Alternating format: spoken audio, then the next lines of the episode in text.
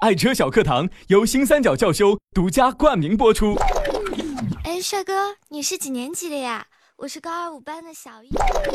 当我第一次见到你，就一发不可收拾的爱上了你。当我拥有了你，我就想好好保护你啊，我的爱车。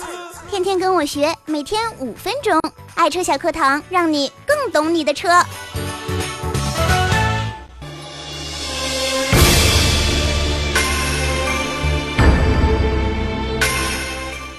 臣参见皇上。来者何人？属下乃是水温传感器，在发动机控制系统当差。有何事，速速报来。属下深感有恙，特来告假。此事休得再提。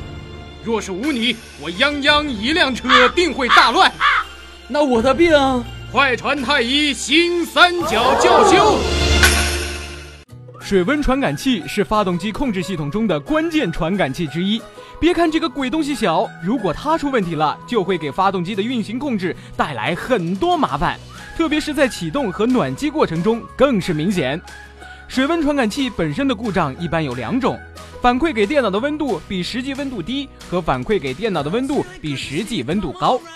一、反馈给电脑的温度比实际温度低，就会有以下故障现象出现：一、启动困难，特别是热车；二、怠速高且不稳。三油耗增加，四有些车水温表显示水温低，五火花塞发黑，容易有积碳，六有的会亮发动机故障灯等等。二反馈给电脑的温度比实际温度高，就会有以下现象出现：一凉车启动困难，二暖车阶段加不上油，三提速困难，四急加速有时回火，五空调也会不制冷。六，有些车仪表水温高，报警。七，散热器风扇高速运转。八，有的会亮发动机故障灯等。别看水温传感器是个小东西，它可是发动机电脑监视发动机状况的重要哨兵之一。